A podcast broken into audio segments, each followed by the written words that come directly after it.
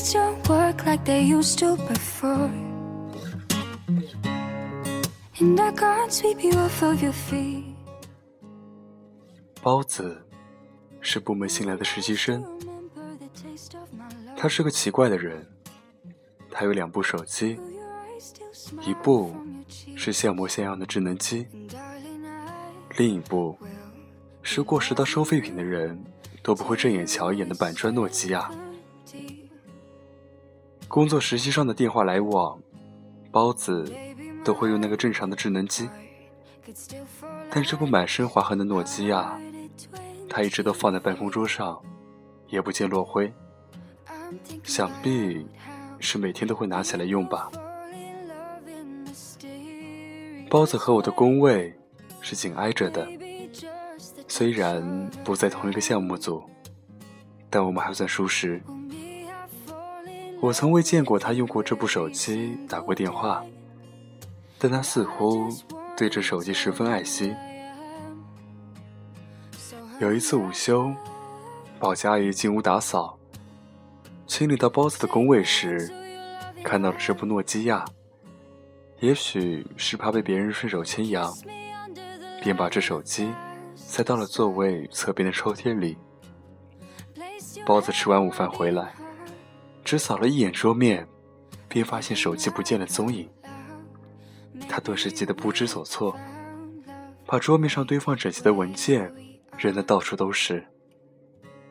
我指了指抽屉，他猛地打开，见到手机还在，便长舒了一口气，随后抱歉地朝我笑笑。说实话，面对一群牛气冲天的客户们介绍自家公司产品时，包子都没有这么紧张过。他这样失态，我还是头一次见。这部手机对他来说，一定意义非凡吧？我这样猜测。一个月之后的某天周五，部门聚餐，有几个人喝得烂醉，还嚷嚷着要去 KTV，我们也只好顺着他们。我和包子也喝了些酒，在别人鬼哭狼嚎的歌声中，我和他有一搭没一搭的聊着天。时间过得很快，已经将近半夜十二点了。包子突然想起了什么，从背包中翻出了那部满是划痕的诺基亚，打开短信，熟练地输入一串手机号码，并在短信正文中写上“生日快乐”四个字，点了发送，便把手机紧紧攥住。你女朋友？我试探性的问道嗨，别提了，我的初恋早就分手了。”包子满不在乎的摆摆手，眼睛却时不时瞟向这部残破的手机，似乎期待着回应。你这手机可真是有些年头了啊！我还不死心，想继续套他的话。可不是嘛？到今天为止，整整八年，一天不多，一天不少。这是他过生日那天，我送他的礼物。分手时，他还给了我。他继续攥着那部手机。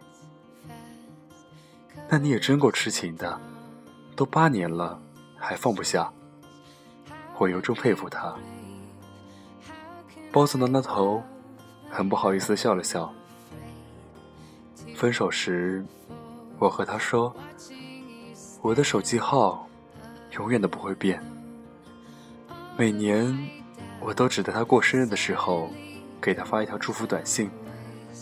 除此之外，我绝不会打扰他的正常生活。我暗地里朝他竖了竖大拇指，有分寸，不纠缠，是个好样的。那他有联系过你吗？从来没有。说这话时，包子的眼神暗淡了一下，随后又努力装作满不在乎的样子。也许他连手机号都换了吧。我也只是留个念想，无所谓了。我一时不知该说些什么好。他轻描淡写的背后，不知隐藏了多少单相思的苦楚。我眼前浮现出很多画面：冰雪聪明，温柔舒婉，八面玲珑，亦或是出尘脱俗。总之，以他的形象和气质，能让他魂牵梦绕了八年的人，一定不会是凡夫俗子。我知道这样有些失礼，但还是忍不住问了他：“那女生一定很漂亮吧？”包子盯着手机，一动不动，像一尊石像。我已经记不清他什么样子了。即便遗忘了一切，却仍然记得当初的那份执念。也许，这便是思念的极致吧。这样的思念，你有过吗？晚安，记得关注我的新浪微博，搜索“沉默”。我们下期再见，祝你有个好梦，拜拜。